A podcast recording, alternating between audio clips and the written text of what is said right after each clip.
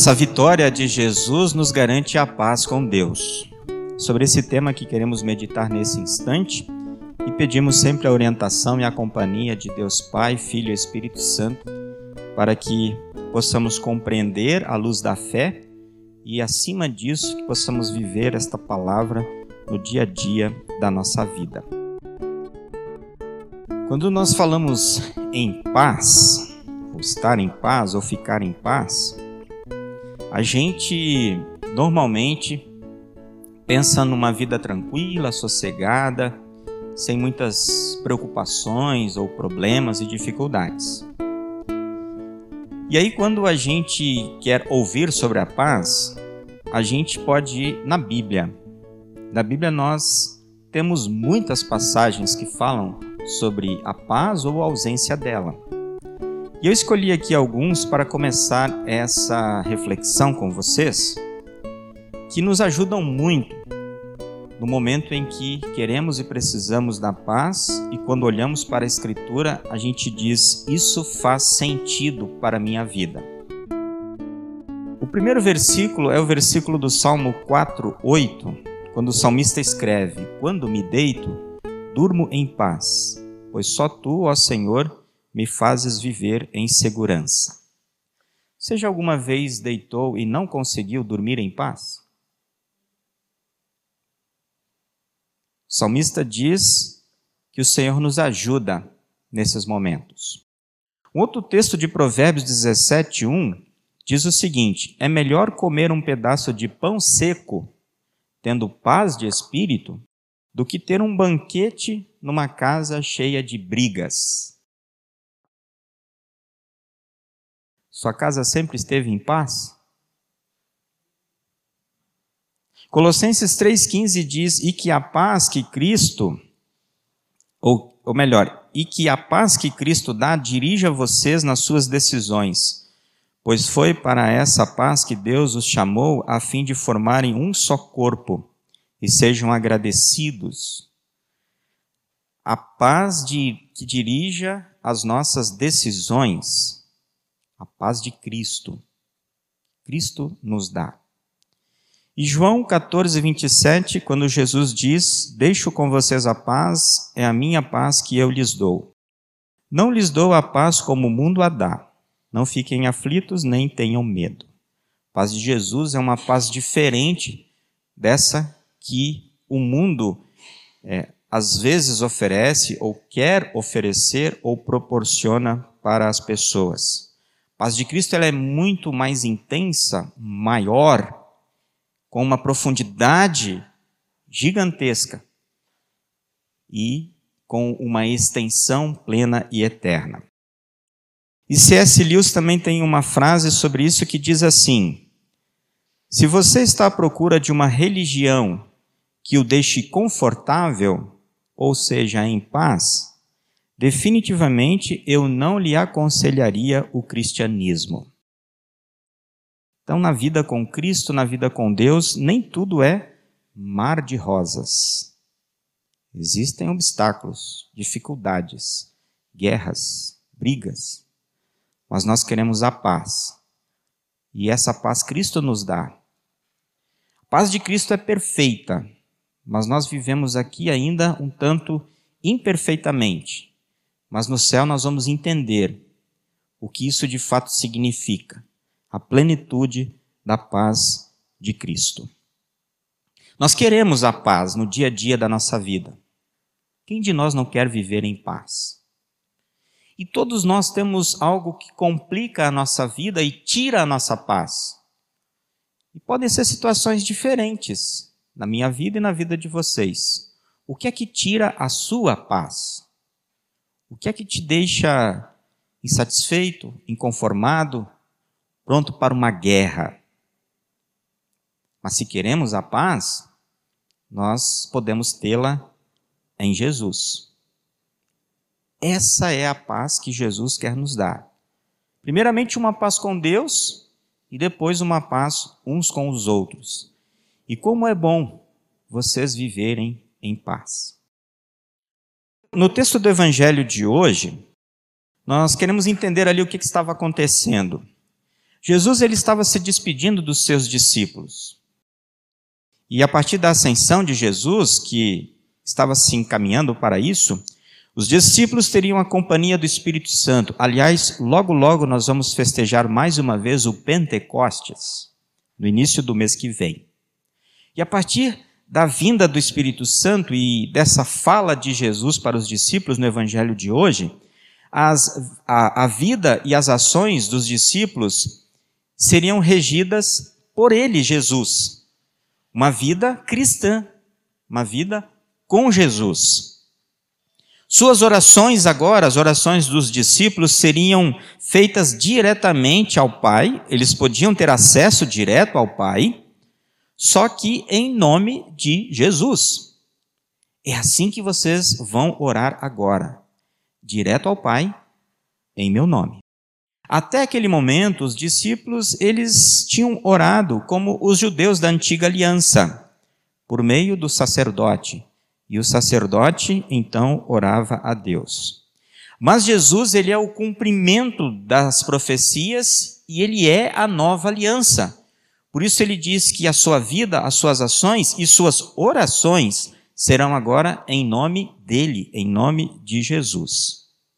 Portanto, a nossa fé precisa se agarrar a Jesus. Então, toda a vida e as orações do povo de Deus seriam firmadas no nome de Jesus. E tudo isso guiado pelo Espírito Santo. E daquele momento em diante, os discípulos deveriam fazer tudo, também seus pedidos, em nome de Jesus. Quando nós colocamos Jesus na nossa vida, e quando nossas ações, nossos pensamentos, têm Jesus como centro, nós podemos ter a certeza de que isso agrada a Deus. E é isso que Jesus está falando. Coloquem a mim no centro da vida de vocês. Para que, conforme o tema que estamos tratando, vocês tenham paz e vivam em paz. E ele acrescentou a promessa quando ele disse que agora vocês iriam pedir tudo em nome do Pai. Vocês receberão o que Jesus está dizendo é puro evangelho para nós, para então transformar a nossa tristeza em alegria. Mas como é que os discípulos poderiam estar alegres se Jesus estava se despedindo deles? Você já teve a despedida de alguém bem difícil? Seja por meio da morte, ou uma despedida em que a pessoa foi morar num outro lugar, distante, e que você dificilmente tem acesso, não pode visitá-la, é um momento difícil, né? E foi ali também para os discípulos, com toda certeza, o seu mestre estava se despedindo: Olha, eu estou voltando para o céu. Como é que eles poderiam estar alegres naquele momento? É que Jesus, quando ele dá esse recado, esse aviso para os seus discípulos, ele está antecipando o dia da sua vitória. Vitória que ele já havia celebrado na ressurreição e que estava naquele momento sendo renovado, porque Jesus estava voltando para o céu, mas um dia voltará para nos buscar. Jesus está renovando a sua promessa, a promessa da vida plena e eterna no céu. E é por isso que os discípulos poderiam ficar alegres com a promessa da salvação, nós podemos ficar alegres. Aconteça o que acontecer. Passemos pelos problemas que tivermos que passar. Soframos com muitas coisas nesta vida. Mas a certeza da salvação nos traz uma alegria inexplicável. E é nisso que nos agarramos. A fala de Jesus, ela não estava ainda tão clara para os discípulos. Depois de tudo o que aconteceu, o que aconteceu? O que Jesus e o Pai fizeram? A vinda dele, o ensino dele, a morte dele, a ressurreição, a vinda do Espírito Santo.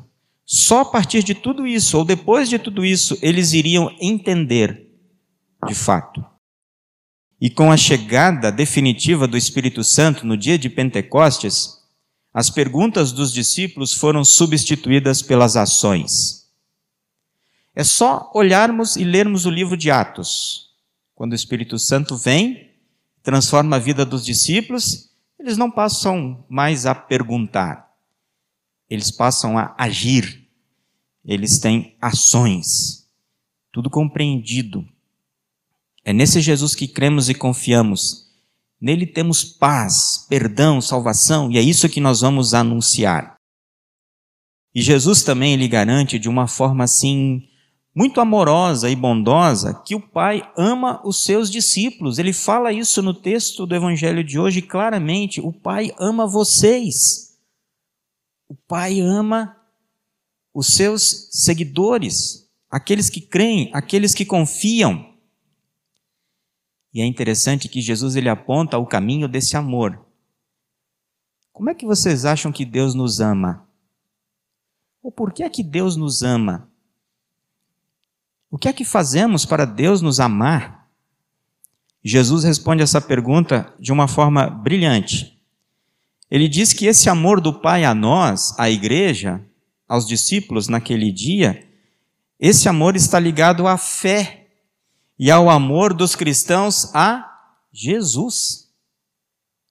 O Pai ama você, ama mim, ama a igreja por causa de Jesus. Aquele que ama Jesus e crê nele é amado pelo Pai.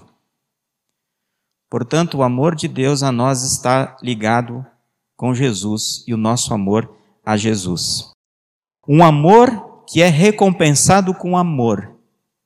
Deus nos ama e faz o seu amor frutificar e florescer na vida de todos nós. Quanto mais amamos a Jesus, mais o Pai nos ama. Então o caminho, meus irmãos, é Jesus. Não é pelo que fazemos, pelo que deixamos de fazer, que Deus nos ama. Se fôssemos cobrados por isso, ou se dependêssemos disso, nós estaríamos perdidos completamente. Mas Deus, ele une o seu amor a nós, a pessoa de Jesus. E o que oferecemos a Jesus para ele nos amar? Uma vida de pecados. E ele transforma toda a nossa vida de pecados em uma vida de perdão, uma vida justificada. Quando ele anula a nossa culpa, e nos dá novas oportunidades para vivermos. E aí nós temos a certeza do amor do Pai por nós. Você consegue entender isso? Somente à luz da nossa fé em Jesus, que o nosso coração compreende essa verdade e vive assim. Aliás, a ligação de Jesus com o Pai, ela é eterna e perfeita. O Filho de Deus, ou seja, o próprio Deus que é Jesus, veio e realizou a obra da salvação. E após ter feito tudo perfeitamente, voltou para onde veio e de onde um dia voltará. Creia nisso. Jesus voltou para o céu porque faz parte da obra de Deus. João capítulo 14 vai nos mostrar que Jesus ele voltou para preparar um lugar para nós. Só que um dia ele vai voltar para buscar a gente. E a gente vai ver o Salvador vindo com uma multidão de anjos para buscar você. Você que o ama, você que crê nele, acredita nele, confia nele, e ele vai te dar a vida eterna. Uma vida totalmente diferente dessa que temos aqui. Porque se nós olharmos para o texto de Apocalipse, que lemos hoje no culto, a gente vai sentir um pouquinho do que é o céu para nós. O céu que Jesus preparou desde a eternidade continua preparando. Parece que cada vez melhor para receber os salvos, os seus filhos, os seus cristãos. O texto do Apocalipse, ele ilustra muito bem o que, que é o céu. O próprio Deus é a luz, não tem escuridão, não tem dia nem noite, tudo é perfeito. Lá tem paz, a verdadeira paz. Ninguém vai perturbar o outro.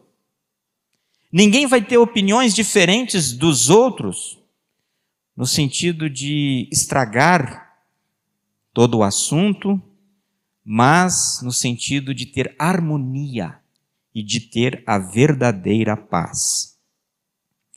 Aliás, essa união do Pai e o Filho, ela é eterna. E ela é constante.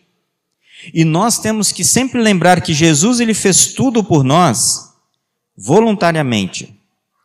Tudo o que fez, faz e ainda fará tem motivação no amor insondável e inexplicável de Deus e de Jesus por nós.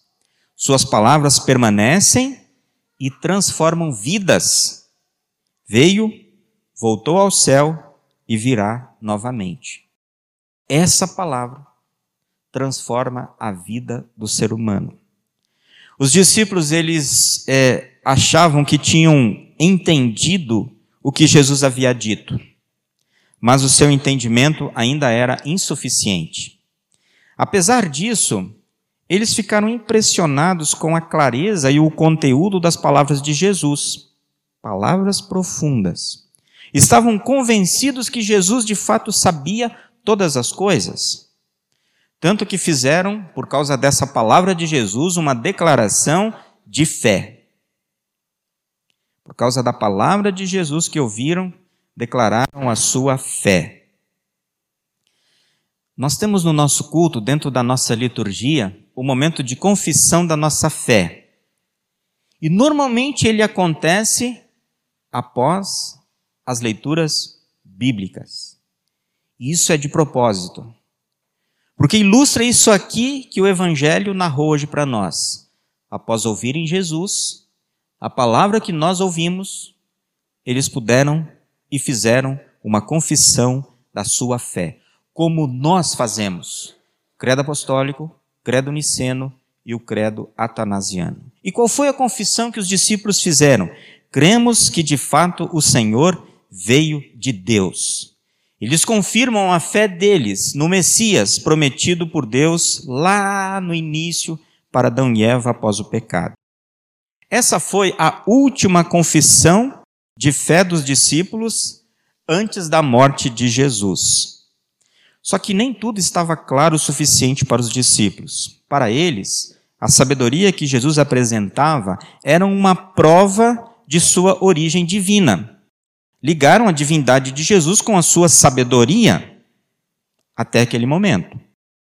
No entanto, faltava compreender toda a obra de Jesus não é apenas aquele mestre sábio que conhece todas as coisas e que é onisciente.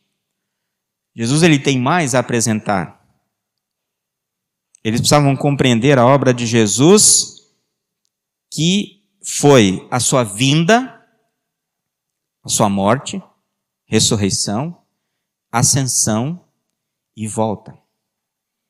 Toda essa obra eles precisavam compreender. Jesus é tudo isso é muito mais. Ou melhor, Jesus é tudo na nossa vida. Ou seja, mais novas e maiores provas de que Jesus veio de Deus estavam por acontecer.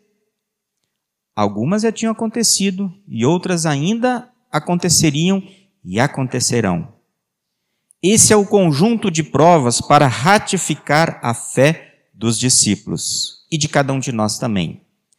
Mas Jesus ele reconheceu a fé dos discípulos. Agora vocês acreditam. E isso trouxe para Jesus satisfação. No texto do Evangelho da nova tradução na linguagem de hoje, essa frase que Jesus fala com os discípulos, ali nós temos uma interrogação. Como que Jesus estivesse perguntando para os discípulos: agora vocês creem? Agora vocês acreditam?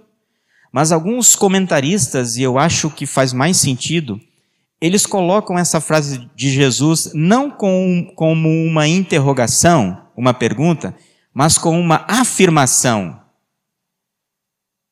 Porque Jesus ele sabia que os discípulos de fato acreditavam, criam. Eles tinham em seu coração a fé salvadora, talvez imperfeitamente ainda, mas eles acreditavam em Jesus como seu salvador. E por isso alguns comentaristas dizem que Jesus afirmou isso. Agora vocês acreditam. Você tem alguma dúvida da sua fé? Não tenha. A sua fé é uma interrogação?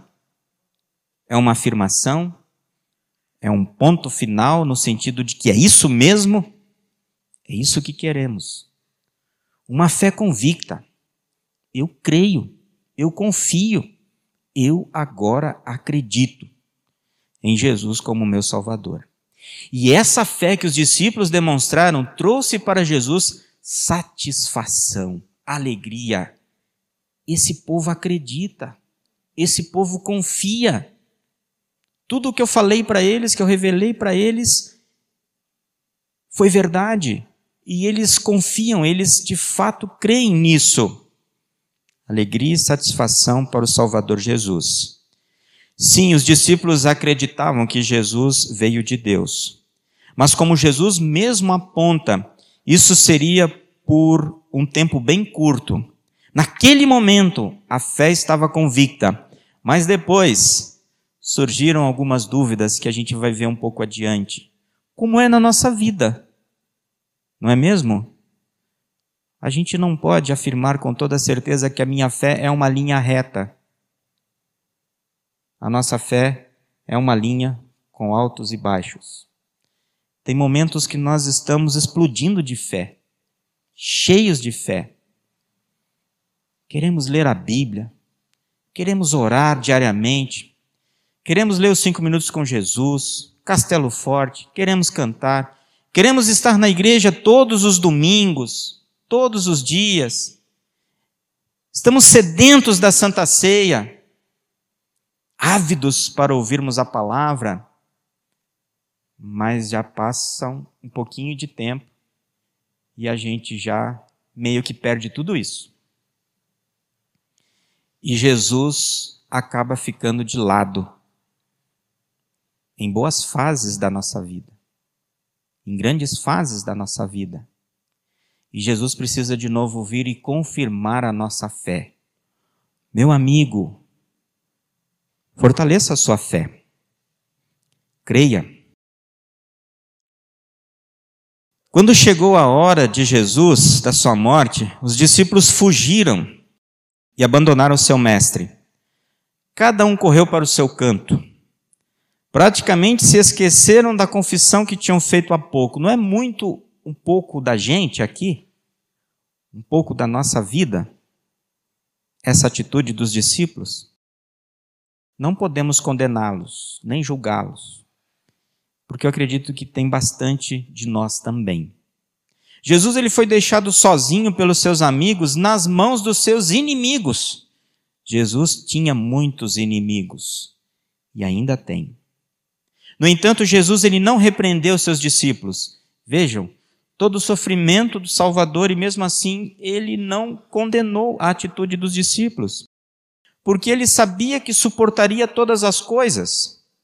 Jesus, na verdade, ele teve compaixão de seus discípulos, porque aquele momento havia chegado, o momento da morte dele. Quando eles vão embora, e a cabeça e o coração deles se enchem de dúvidas e medos, Jesus sente compaixão. É preciso avançar. É preciso passar pela morte e pela ressurreição, para que os discípulos reconheçam a voz de Jesus, que lá no começo disse para eles: vocês têm salvação, vida eterna. Isso precisa ser dito sempre de novo. Jesus foi abandonado pelos seus discípulos, mas não pelo seu pai. O pai permaneceu fiel ao seu filho e à sua missão. Jesus falou todas essas coisas para os seus discípulos para que eles tivessem paz. Preparou seus discípulos em cada momento. Só vai acontecer isso, isso, isso, isso. Fiquem firmes. Suportem. Tudo vai passar. Continuem confiando. Confessem aquilo que vocês confessaram há pouco. Agora eu acredito que o Senhor veio de Deus. Ele nos alerta que no mundo vamos passar por sofrimentos, perseguições e problemas que os cristãos enfrentam. Cristãos enfrentam problemas, situações difíceis. Levanta a mão aqui, quem nunca passou por nada disso na sua vida. Quem sempre teve uma vida tranquila. Nós somos a igreja que prega a teologia sobre a cruz. No sentido de que passamos por muitas tribulações nesta vida, muitos problemas, e põe problemas nisso. No dia a dia da nossa vida é um turbilhão. Quando a gente menos pensa, ou menos se dá de conta, vem um problema. Quando que você acha que essa manhã eu estou tranquilo, acontece alguma coisa. E você precisa se mexer, se movimentar.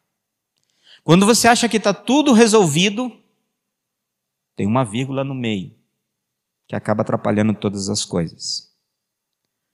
Quando você acha que está forte fisicamente, pode vir uma doença e te matar passamos por sofrimentos e aflições.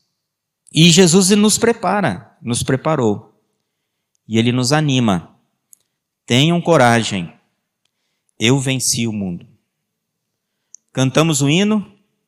Jesus venceu, venceu e venceu. E é o que ele reafirma no Evangelho. Eu venci o mundo, a morte, o pecado todas as coisas. E essa vitória ele não fica só para ele. Ele compartilha com todos nós. Tudo vai passar. Um dia teremos paz plenamente. A paz que nos diz que está tudo bem entre nós e Deus. Esse é o legado que Jesus nos deixa. A paz. E essa paz significa tudo. Porque se está tudo bem entre nós e Deus, está tudo bem com o perdão, com a salvação, com a vida eterna, desfrutar do que o céu nos oferece, porque estamos bem ou de bem com Deus. Porque Ele faz isso acontecer na nossa vida, não nós. E se essa paz está presente no dia a dia da nossa vida, nós temos a certeza da salvação. E se temos essa certeza, está tudo bem entre nós e Deus, podemos viver também uns com os outros. Vocês acham que isso é possível? Vivermos em paz uns com os outros? Aqui neste mundo? Que pergunta difícil, né? Mas podemos tentar, não podemos? Porque temos a paz que Jesus nos dá. E se está tudo bem entre nós e Deus, pode e deve estar tudo bem também entre nós. E se a gente não conseguir, busquemos novamente a paz que Jesus nos dá e tentemos de novo. Porque lá no céu nós vamos desfrutar plenamente dessa paz. E aí a gente vai entender tudo e perfeitamente.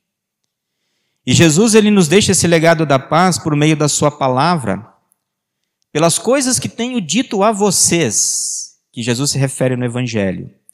Por isso é fundamental ter fé na palavra.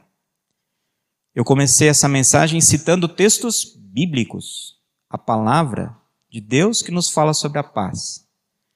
Quando nós precisamos de orientação, busquemos na Bíblia, na palavra de Jesus, e ali encontraremos. No momento em que Jesus disse essas palavras aos discípulos, eles não puderam desfrutar imediatamente da paz. Pois viria o sofrimento, o medo, a ansiedade, a dúvida com a morte de Jesus e com o que poderia acontecer com eles. Eles não sabiam muito bem, porque ainda não tinha acontecido a Páscoa. Ainda não tinha acontecido o Pentecostes para que eles pudessem entender tudo perfeitamente. Quando isso aconteceu, como eu falei, as dúvidas se transformaram em ações. Já aconteceu na nossa vida Páscoa de Jesus e o Pentecostes. E agora a igreja pode agir. Não tem mais dúvidas. Não tem mais perguntas para fazermos. Está tudo explicado. Jesus fez tudo por nós. Ele é o nosso Senhor e Salvador. Ele age por nós por meio do Espírito Santo. O Espírito Santo já está entre nós e trabalha pela palavra, batismo e santa ceia. Agora, pela fé em Jesus, podemos agir, viver com Deus e com o próximo. É sobre isso que Jesus se refere quando diz que vamos sofrer, mas que depois da vitória que ele conquistou, nós teremos a paz. A paz de agir com Jesus. Por isso, sejamos corajosos, pois nada nesta vida poderá tirar a nossa paz ou a paz que Jesus nos dá. Isso de fato aconteceu com os discípulos, como eu disse, depois do Pentecostes. E aí então tudo se esclareceu. Agora, vamos agir. Jesus venceu o governante do mundo e o expulsou. A vitória de Jesus é a vitória dos discípulos e a nossa também. Os inimigos, diabo, pecado, mundo e a morte, foram vencidos. Jesus é vencedor. Ele tem vencido e voltará para buscar, ou nos buscar, ou buscar a sua igreja, a sua noiva, como diz Apocalipse, para que, enfim, lá no céu, possamos desfrutar plenamente de Sua paz. A paz de Jesus esteja com todos vocês, hoje e sempre. Amém.